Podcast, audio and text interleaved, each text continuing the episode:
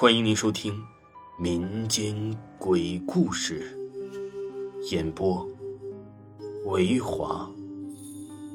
如果您喜欢维华讲的民间鬼故事，那您就不要吝啬您的小手，点个赞，关注一下再走吧。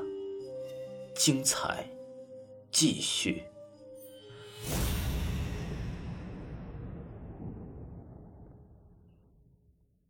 今天给大家讲一个全球最诡异的八大离奇失踪事件。全球最诡异的八大离奇失踪事件之一：一九九七年七月二号，在中美洲的哥伦比亚，约有一百多名圣教徒到阿尔里斯山的山顶去朝拜。这伙圣教徒相信，一九九九年八月是世界末日来临。他们上山呢，去祈祷上帝的拯救。谁知啊，这伙教徒从山上上去之后，再也没下来了，就此失踪了。此事惊动了哥伦比亚，他们派出了大批警察，在阿尔里斯山顶四周大面积寻找，并出动了直升飞机。近一个月，整个内华达山区查遍了，但不见他们一片踪影。这第二件事就是。一九八七年五月二十号，在美国南方的新奥尔良城，在一所中学的操场上，体育老师巴可洛夫在教几个学生啊踢足球射门。十四岁的巴尔莱克突然一球射入了球门，他高兴的跳起来一叫，当着众人的面，眨眼呢，这功夫就失去了踪影。这第三件事就是一九八零年六月五号，我国著名科学家彭加木。这个大家应该都听过，在罗布泊八一泉附近神秘失踪，出动了直升机，派出了许多的解放军多处寻找，结果呀，未见其任何踪影。其实，在彭加木失踪两年前，也就是一九七八年五月十八号，有一位当报务员的战士张小维，也在罗布泊三十六号地的失踪了，令人十分不解。这第四件事啊，就是在肯尼亚鲁道夫湖附近，有一个叫做这个不知名的神秘小岛，它当地人土著人语言中译啊是有去无回。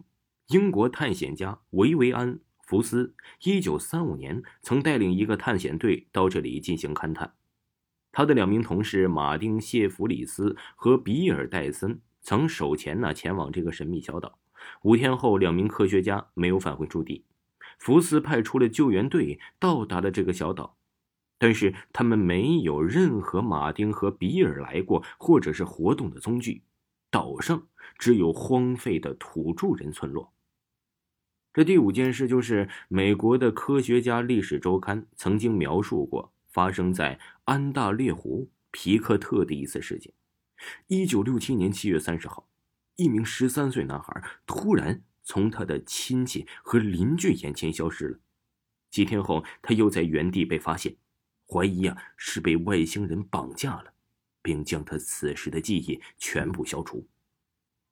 全球最诡异的八大离奇失踪事件第六，在美国洛杉矶发生了一件怪事一天早上，邮递员约翰·汉森投了一封信到百货业区的子洛克夫的公馆。开门的是个女仆尼安。当女仆刚接过信的一瞬间，这邮递员消失了。警方寻找了多年也没有结果。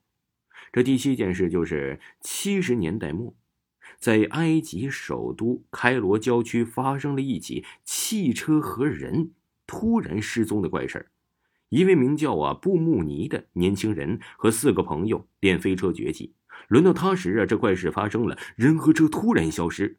连轮胎走过的痕迹也不见了。有人说呀是蒸发了，有人说是被一股神奇的力量夺到了另一个世界去了。这最后一件事，嗨，一九七五年的一天，莫斯科的地铁里发生了一件不可思议的失踪案。那天晚上啊，二十一点十六分，一列地铁列车从白俄罗斯站驶向了布莱斯诺站，只需要十四分钟，列车就可以抵达下一站。谁知啊？这一类地铁在十四分钟内载着满车乘客，突然就消失的无影无踪了。哎，这就是全球最诡异的八大离奇失踪事件。